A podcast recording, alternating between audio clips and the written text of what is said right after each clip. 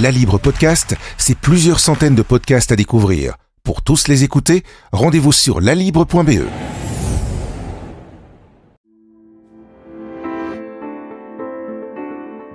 Bienvenue à toutes et à tous, c'est la semaine politique avec Francis Van Hoostein. Bonjour Francis. Bonjour Philippe. Alors votre mot de la semaine, mais c'est même pas le mot de la semaine, hein, c'est carrément le mot le plus important pour vous en ce moment, c'est humilité. Oui, en effet, parce que je comprends que les nouvelles mesures euh, décidées par le, le Codeco, décidées dans une certaine euh, précipitation, il faut bien le reconnaître, euh, sont évidemment difficiles à, supporter parce qu'elles paraissent brouillonnes, il y a sans arrêt des, des, allers-retours.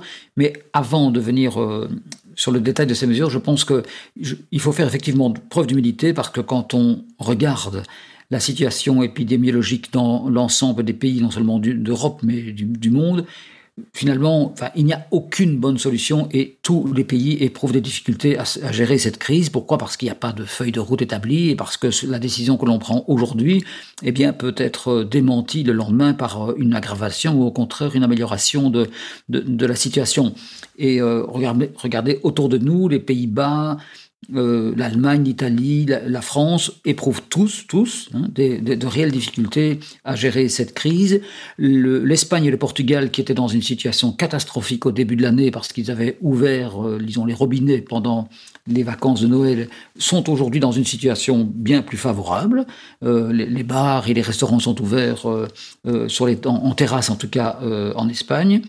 Euh, la Suède qui a connu aussi des heures euh, difficiles et puis euh, plus moins contraignantes que les nôtres. à nouveau, là, les restaurants sont, sont, ouverts également jusqu'à 20 heures. Donc voilà, la difficulté évidemment avec la, la situation que, que l'on connaît depuis euh, le dernier Codeco, ce sont évidemment le yo-yo, les allers-retours, euh, le fait que les, tous les partis ne soient pas sur la même longueur d'onde et qu'ils ne parviennent pas non plus à assumer les décisions qui sont prises à l'intérieur. Il faut dire qu'on a un pays compliqué, c'est comme beaucoup de pays fédéraux. Si on regarde l'Allemagne, vous le disiez, ils ne sont pas actuellement dans une situation plus facile que, que la nôtre. Ça a peut-être l'air un petit peu moins dissonant, mais chez nous, c'est toujours compliqué. Hein. Oui, chez nous, il faut dire qu'on cumule deux difficultés. Vous l'avez dit, c'est euh, l'organisation institutionnelle du pays qui fait que euh, quand on prend une décision, eh bien, il faut qu'elle soit euh, partagée, je dirais, assumée par l'ensemble des pouvoirs communautaires et régionaux. Donc, euh, ce n'est pas Alexander De Croo et son ministre de la Santé qui décident des mesures. Il doit évidemment euh, se concerter avec les ministres-présidents des régions et des communautés. Donc, ça fait quand même beaucoup de monde à table. Et en plus, dans l'exécution, on sait très bien que le partage des compétences, cette lasagne institutionnelle insupportable dans laquelle nous vivons en Belgique, fait que une décision qui est prise par le fédéral doit être mise en œuvre par les régions ou les communautés. Et donc, autrement dit, celui qui décide, ce n'est pas celui qui agit. Et ça, évidemment, dans, toutes les organisations, euh, c'est compliqué. La deuxième difficulté à laquelle on doit faire preuve en, Belgique, c'est que ce sont des gouvernements de coalition qui réunissent en plus, pour l'instant, euh, la Vivaldi, comme on l'appelle, des euh, partis de, gauche, du centre et, de la droite. Et donc les sensibilités sont forcément euh, différentes. Certains sont sensibles à des secteurs économiques, d'autres sont plus sensibles à, des secteurs sociaux, disons. Et donc euh, Alexander de, de doit donc jouer, enfin essayer de concilier cette partie d'une sensibilité différente et des niveaux de pouvoir qui sont je vais dire dans le meilleur des cas complémentaires, mais qui sont souvent euh, rivaux. Donc euh, la situation en Belgique est particulièrement difficile. Et en plus, ah, pour lui, qui est un libéral aussi, mais un libéral flamand, mais qui est le Premier ministre, donc a priori, qui doit se placer au-dessus de la mêlée, il est censé euh, orchestrer un petit peu tout ça avec euh, des partis qui effectivement ont des visions euh, différentes et des libéraux du Nord et du Sud qui n'ont même pas l'air de tirer dans la même direction. Non, vous avez tout à fait raison. la difficulté pour Alexander De Croo, c'est que, comme vous dites, c'est un, c'est un libéral, donc c'est un libéral qui est censé, je dirais, défendre la liberté, et c'est déjà compliqué pour lui de manière euh, comment dire, euh, philosophique, philosophique, voilà, de, de, prendre des mesures qui limitent euh, la, liberté, comme on, le fait dans des pays, disons, qui sont plutôt des, des, pouvoirs dictatoriaux, au contraire des, des, des pouvoirs communistes et, autres. Donc, ça nous rappelle l'URSS il y a, oui, oui, il y a quelques années. oui. Et, par ailleurs, euh, comment, il n'y a pas une unité de vue entre euh, Alexander de Croo, qui doit tenir compte de, de, l'équipage dont j'ai parlé, et aussi le bouillant président du mouvement réformateur, donc les libéraux francophones, qui, euh, il faut bien dire, ces dernières heures ont agacé énormément de personnes parce qu'ils n'ont pas, euh, pas assumé les décisions prises par les, euh, les, libéraux qui faisaient partie du, du, Codeco, et donc ils ont ouvertement critiqué les décisions qui avaient été prises, et donc ça a fait, ça ajoute, je dirais, du bruit au bruit.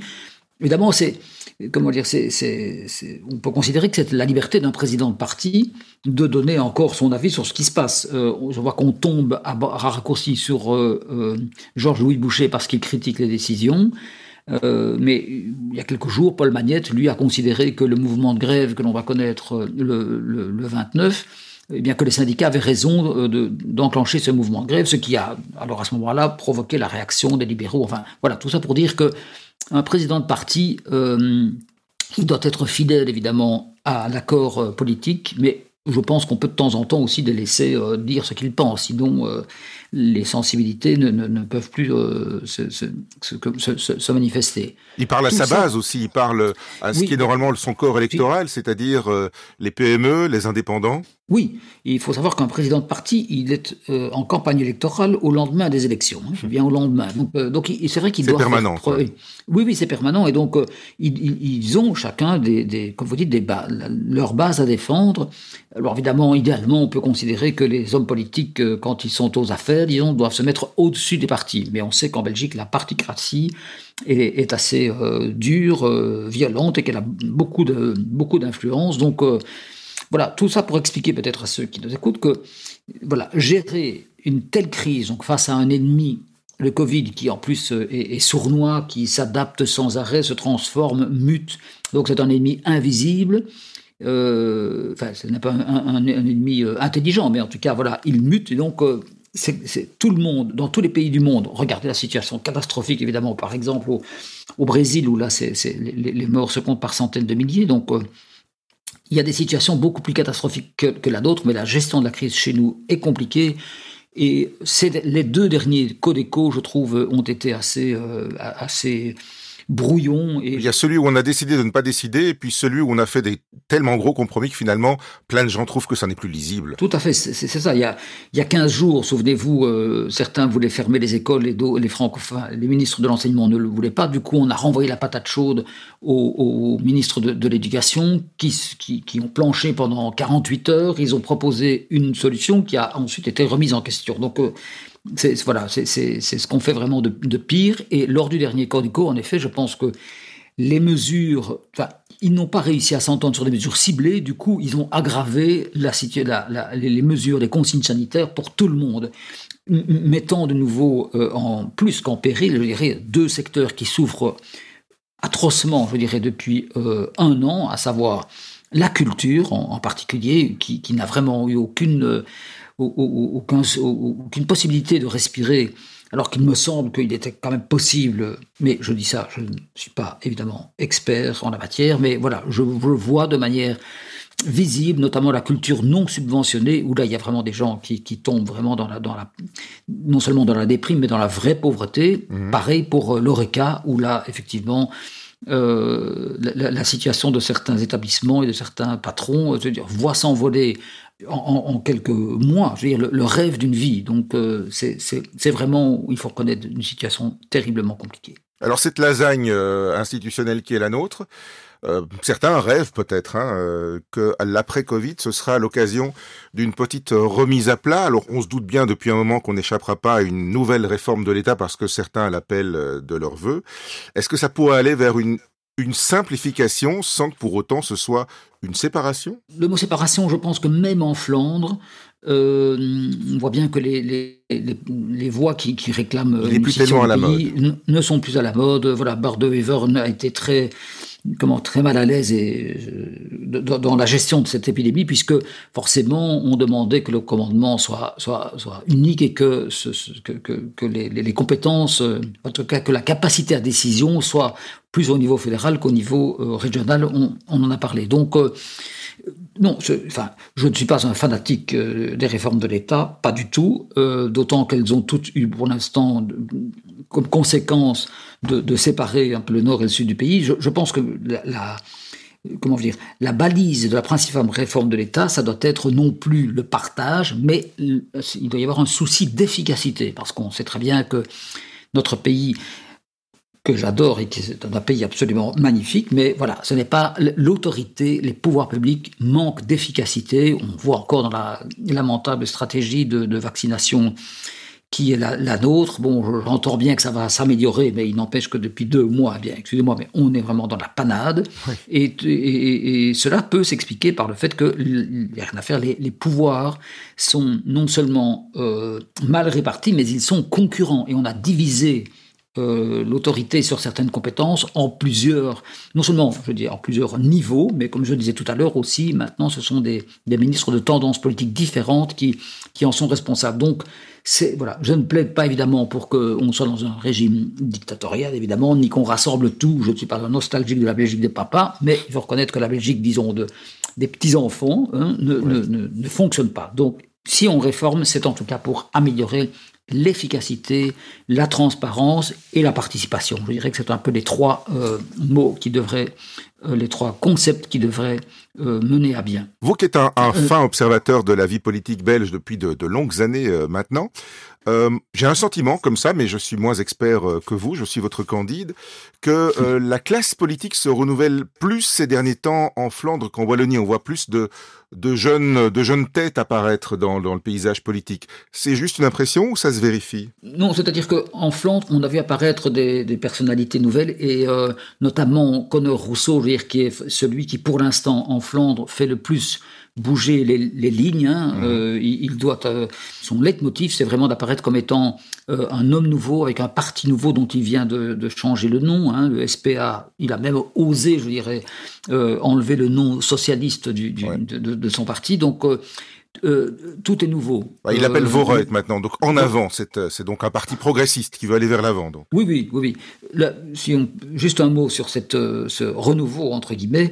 il ne faut pas que ce soit uniquement de la façade. Or, pour mmh. l'instant, j'ai le sentiment que euh, Rousseau, évidemment, c'est un homme de son temps. Il a été élu à 26 ans, il en a 27 maintenant. Enfin, il vit encore chez ses chez ses parents, enfin, ce qui n'est pas une tare en soi, évidemment, mais je veux dire que c'est il est vraiment très jeune et donc c'est un homme de son temps et qui est euh, qui, accorde une importance considérable à la communication. Et je dirais que jusque-là, il a raison. Mais il ne faut pas qu'un nouveau parti soit uniquement une machine à communiquer. Autrement dit, euh, moi j'attends qu'il définisse aussi le fond donc euh, le, la, théorie, enfin le, les principes euh, qui vont euh, qui vont guider le, nouveau parti. Donc Voreut, je sais qu'il fait aussi beaucoup appel, qui propose aux, personnes, par exemple, de lui envoyer des questions que, que, les parlementaires poseront au ministre. Mhm. Et donc il, il demande, par exemple, faut-il supprimer les allocations familiales et financer des crèches? Enfin, moi je pense que c'est pas il faut évidemment tenir compte des sondages et de la vie des gens, mais il y a pour ça des élections tous les 4 ou 5 ans. Autrement dit, ça, ne doit pas être non plus. Euh, faut pas être une girouette, quoi. Faut pas, voilà, faut pas être une girouette parce que si on demande s'il faut rétablir la peine de mort, peut-être qu'il existera une majorité pour le réclamer. Donc, euh, mhm. je trouve que l'exercice dans lequel il s'est lancé a des limites et donc il faut faire attention.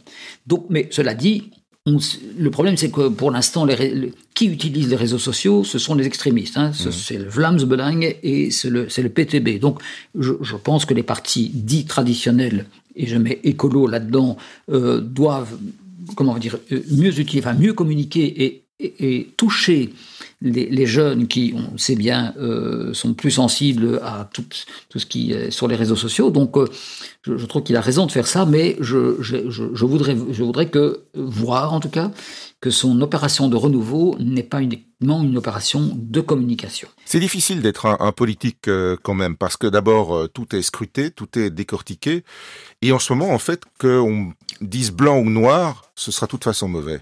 Oui, ça c'est la difficulté de faire de la politique aujourd'hui. Donc euh, euh, je, trouve euh, sincèrement que ce n'est pas facile de faire de la politique aujourd'hui parce que tout s'inscrit dans le dans, dans l'immédiateté, dans le, mmh. dans le court terme. Les hommes politiques sont sans arrêt épiés, scrutés, critiqués.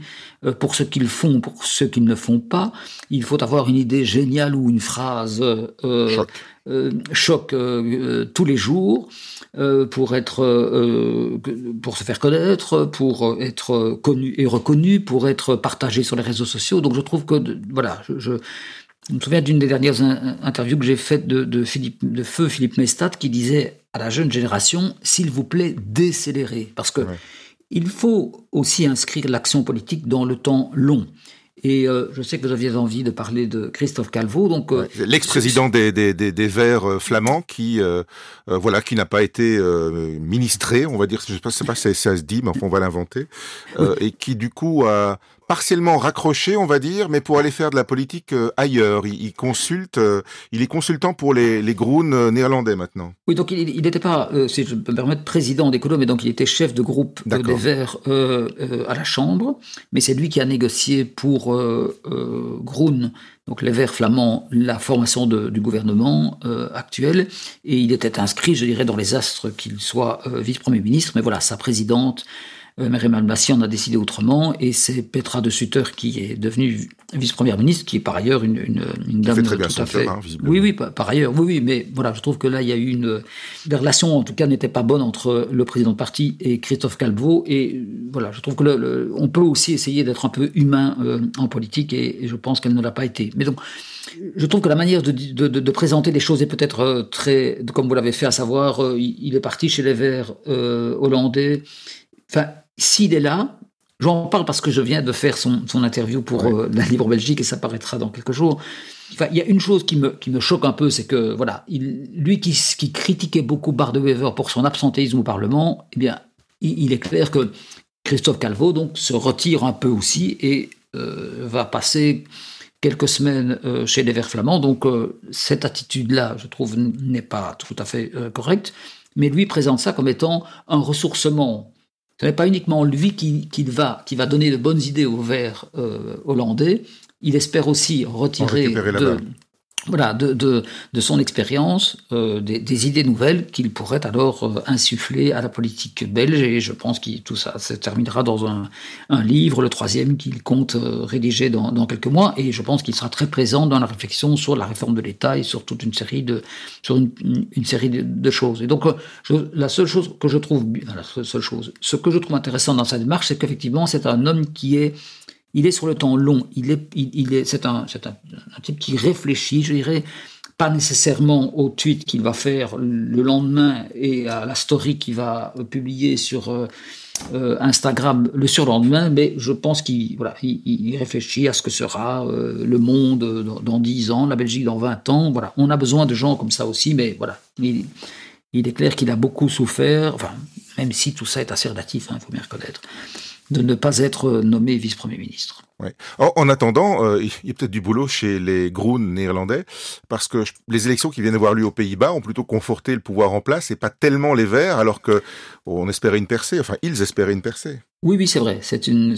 Mais pour l'instant, je dirais que euh, je crois que si, si, si, on devait avoir des élections en Belgique, je suis pas devin évidemment, mais euh, on voit bien qu'il y a une espèce de prime au pouvoir en place. Euh, regardez la manière dont Sophie Wilmès, par exemple, reste très très populaire auprès des Belges. Je pense que même si elle a eu des, des, des défauts dans sa communication, dans sa gestion de crise, elle, elle rassurait quelque part. Son image rassurait. On savait qu'il y avait quelqu'un là-bas, alors que quand elle a pris le pouvoir, on était un peu dans, dans la mouise.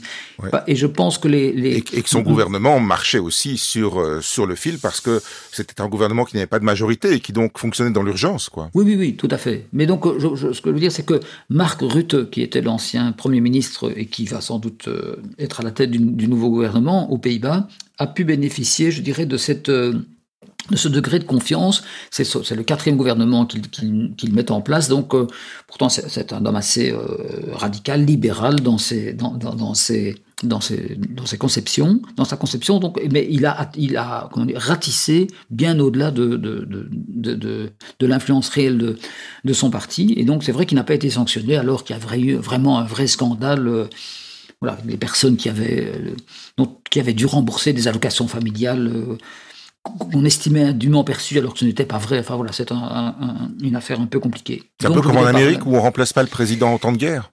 C'est un peu ça Oui, quelque part. Oui, oui, je, pense qu'il y a une prime, si vous voulez, à ceux qui sont euh, au pouvoir pour l'instant. Donc, euh, euh, enfin, je ne veux pas dire que c'est ce qui explique la, raison de la défaite des Verts aux, Pays-Bas.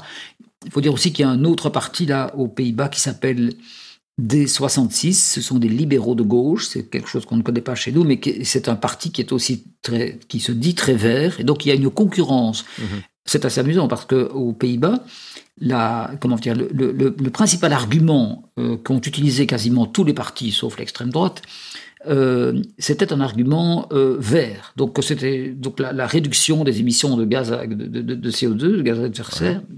Eh bien, elle, était comment mise en avant. C'est à celui qui frappait le plus fort. Certains disaient, je vais, on va réduire de 50% en 2030, et puis d'autres disaient 5, 60%, 70%. Enfin, donc c'était, il y a eu une bataille, je dirais, sur les, sur les, sur l'écologie, si vous voulez, enfin en tout cas la manière de... Et, et, ce ne sont pas les verts qui l'ont, les, vrais verts entre guillemets, donc les Groen qui en ont bénéficié, mais plutôt les Marc Rutte et les deux des 66 qui étaient déjà au pouvoir. Enfin, alors, ça, nous éloigne un peu de notre. Euh, et alors du côté francophone, pour ce qui est du, du renouveau, justement, pour y revenir, euh, ça tarde un petit peu peut-être? Il y a Georges-Louis Boucher, effectivement. Oui, oui, donc euh, il est quand même.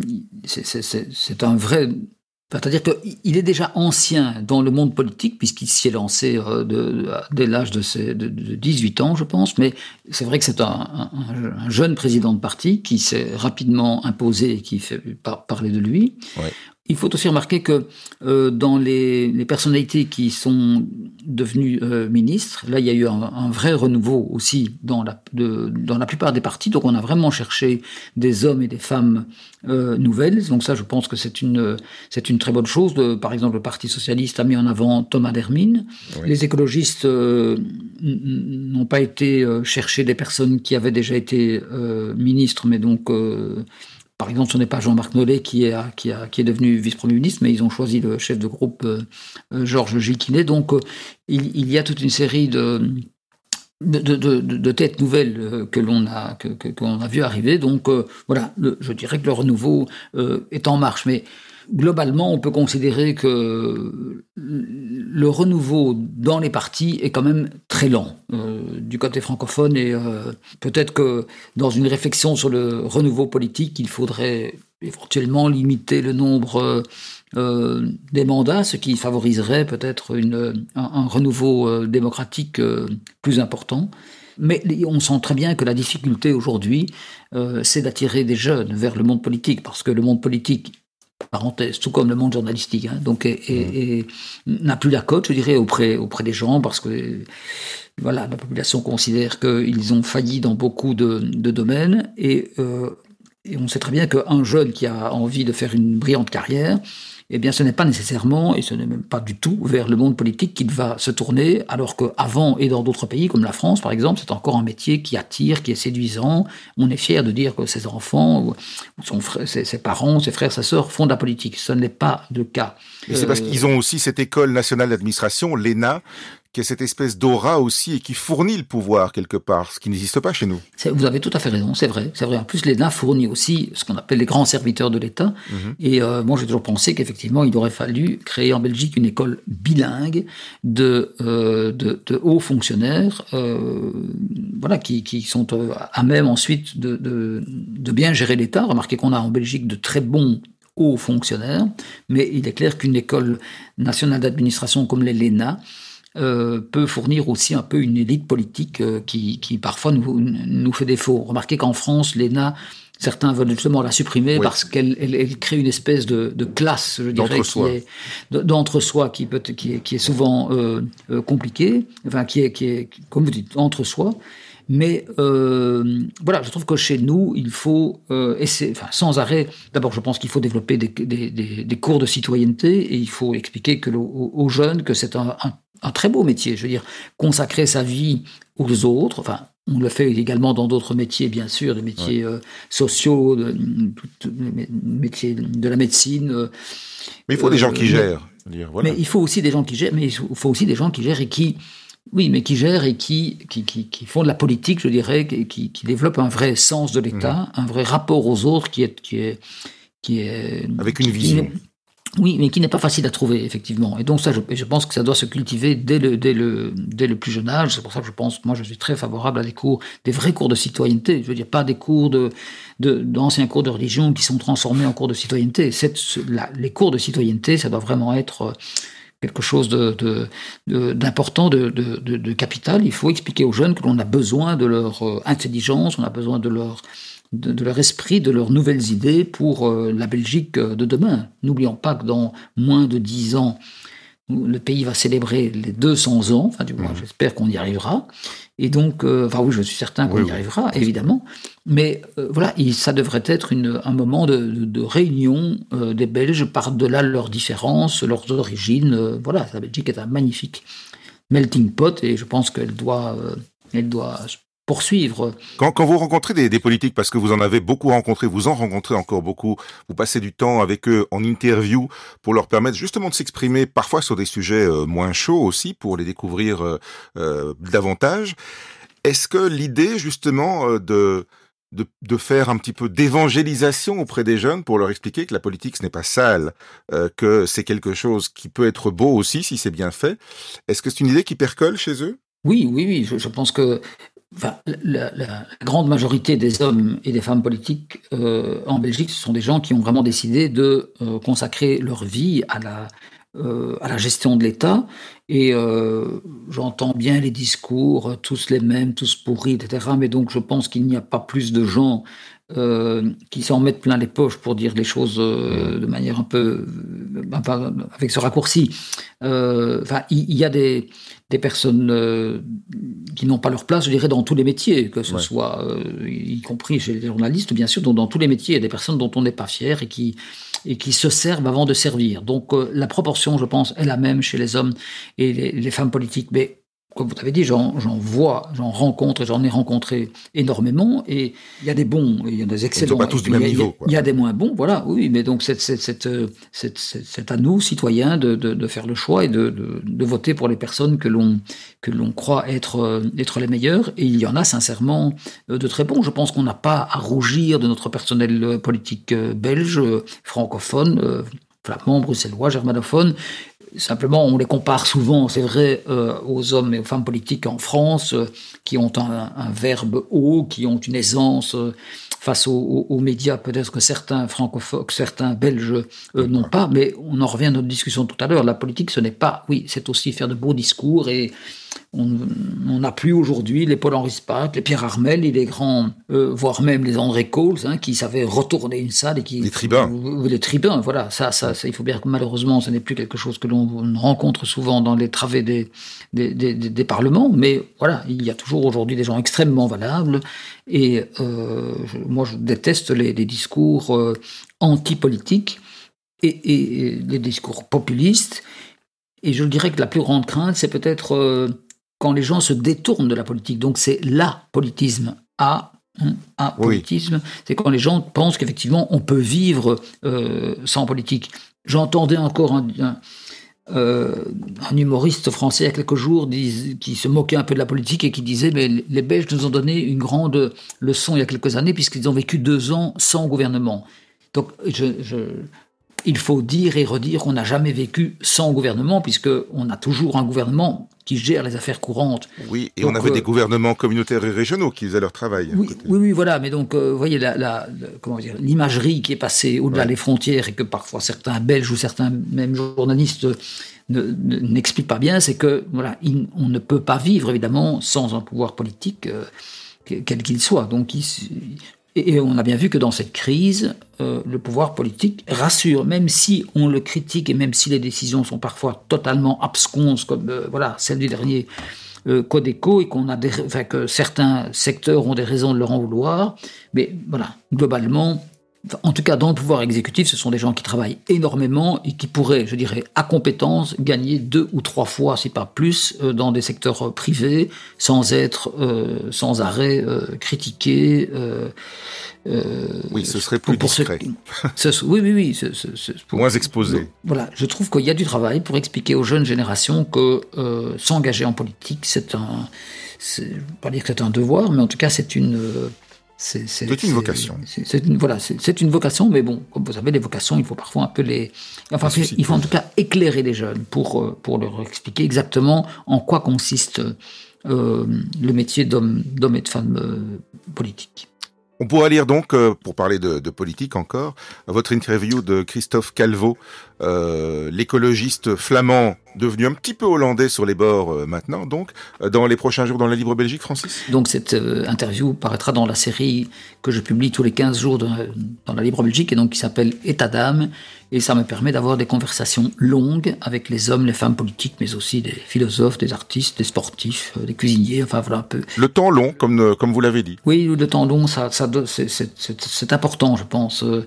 Euh, et voilà. Et pour les hommes et les femmes que je rencontre, euh, mais pour nous journalistes aussi, mais et j'espère aussi pour les lecteurs qui euh, ont le temps le week-end peut-être de lire des choses qu'ils ne lisent pas ailleurs, un peu exclusives, je dirais, et qui permet aussi de découvrir des personnalités très riches. Et voilà ce, n'est pas du, du, voyeurisme mais on essaie quand même d'aller un peu au fond des choses de leur faire parler de la vie de la mort voilà. On fait connaissance quoi.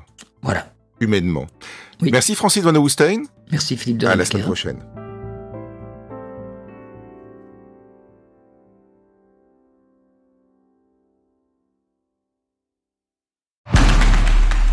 La Libre Podcast, c'est plusieurs centaines de podcasts à découvrir. Pour tous les écouter, rendez-vous sur lalibre.be.